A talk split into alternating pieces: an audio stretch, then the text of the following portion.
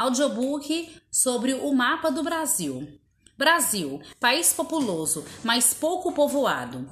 Em 2015, de acordo com pesquisas realizadas pelo Instituto Brasileiro de Geografia e Estatística, o IBGE, a população absoluta ou total do Brasil era de 205 bilhões de habitantes. Com a maior quinta população do mundo, o Brasil é considerado um país populoso.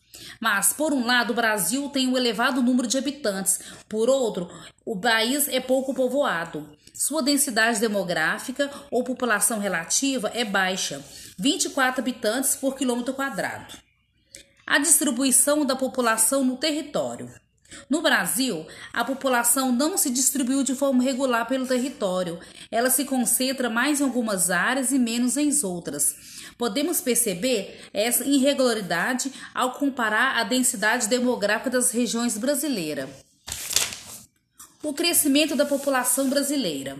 Em 1900, o Brasil tinha cerca de 17 milhões de habitantes. No ano de 2015, sua população era de aproximadamente 205 milhões de habitantes. Os fatores que influenciaram o crescimento da população de um país são o crescimento natural ou vegetativo e o salto das migrações internacionais. O crescimento natural vegetativo corresponde à diferença entre a taxa de natalidade e a taxa de mortalidade. A taxa de natalidade indica o número de nascidos vivos para, para cada grupo de mil habitantes de um país. A taxa de mortalidade indica o número de mortes para cada grupo de mil habitantes do país. Para indicar essas taxas, utiliza o símbolo. O saldo das migrações internacionais corresponde à diferença entre a quantidade de imigrantes e emigrantes do país mudanças no crescimento da população. A partir da década de 1960, o crescimento da população brasileira começou a diminuir. Um dos motivos para essa queda foi a diminuição acentuada da taxa de natalidade. Observe a taxa de natalidade no ano de 1965 no gráfico da atividade 5. Essa queda da taxa da natalidade pode ser justificada pela diminuição da taxa de fecundidade do Brasil. A taxa de fecundidade indica o número de médio de filhos por mulher.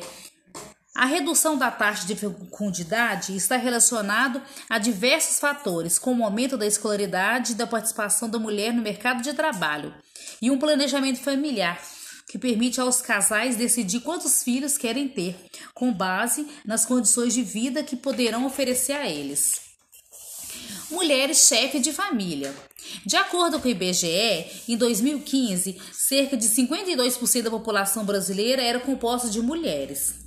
Atualmente, as mulheres participam de todos os setores econômicos. Elas fazem pesquisa científica, comandam tribunais de justiça, administram empresas, governam países e muito mais.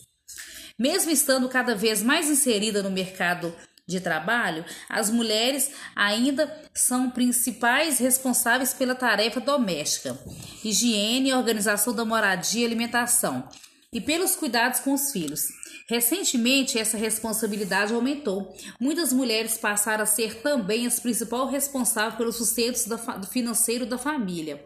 No ano de 2000, por exemplo, a cada 100 famílias, 22 tinha mulher como principal responsável pela renda familiar. Já em 2015, esse número aumentou para 41 famílias. Audiobook sobre o mapa do Brasil. Brasil, país populoso, mas pouco povoado. Em 2015, de acordo com pesquisas realizadas pelo Instituto Brasileiro de Geografia e Estatística, o IBGE, a população absoluta ou total do Brasil era de 205 bilhões de habitantes. Com a maior quinta população do mundo, o Brasil é considerado um país populoso. Mas, por um lado, o Brasil tem um elevado número de habitantes, por outro, o país é pouco povoado. Sua densidade demográfica ou população relativa é baixa, 24 habitantes por quilômetro quadrado. A distribuição da população no território. No Brasil, a população não se distribuiu de forma regular pelo território. Ela se concentra mais em algumas áreas e menos em outras. Podemos perceber essa irregularidade ao comparar a densidade demográfica das regiões brasileiras. O crescimento da população brasileira. Em 1900, o Brasil tinha cerca de 17 milhões de habitantes. No ano de 2015, sua população era de aproximadamente 205 milhões de habitantes.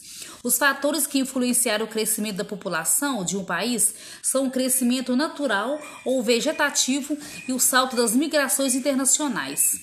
O crescimento natural vegetativo corresponde à diferença entre a taxa de natalidade e a taxa de mortalidade.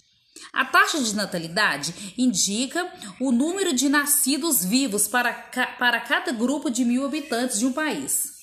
A taxa de mortalidade indica o número de mortes para cada grupo de mil habitantes do país. Para indicar essas taxas, utiliza o símbolo. O saldo das migrações internacionais corresponde à diferença entre a quantidade de imigrantes e emigrantes do país. Mudanças no crescimento da população. A partir da década de 1960, o crescimento da população brasileira começou a diminuir. Um dos motivos para essa queda foi a diminuição acentuada da taxa de natalidade.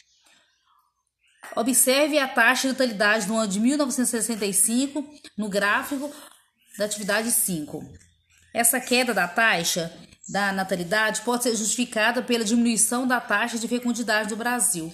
A taxa de fecundidade indica o número de médio de filhos por mulher, a redução da taxa de fecundidade está relacionado a diversos fatores, como o aumento da escolaridade e da participação da mulher no mercado de trabalho, e um planejamento familiar que permite aos casais decidir quantos filhos querem ter, com base nas condições de vida que poderão oferecer a eles. Mulheres chefe de família. De acordo com o IBGE, em 2015, cerca de 52% da população brasileira era composta de mulheres. Atualmente, as mulheres participam de todos os setores econômicos. Elas fazem pesquisa científica, comandam tribunais de justiça, administram empresas, governam países e muito mais. Mesmo estando cada vez mais inserida no mercado de trabalho, as mulheres ainda são principais responsáveis pela tarefa doméstica, higiene, organização da moradia e alimentação, e pelos cuidados com os filhos. Recentemente, essa responsabilidade aumentou. Muitas mulheres passaram a ser também as principais responsáveis pelo sustento financeiro da família. No ano de 2000, por exemplo, a cada 100 famílias, 22 tinha mulher como principal responsável pela renda familiar. Já em 2015, esse número aumentou para 41 famílias.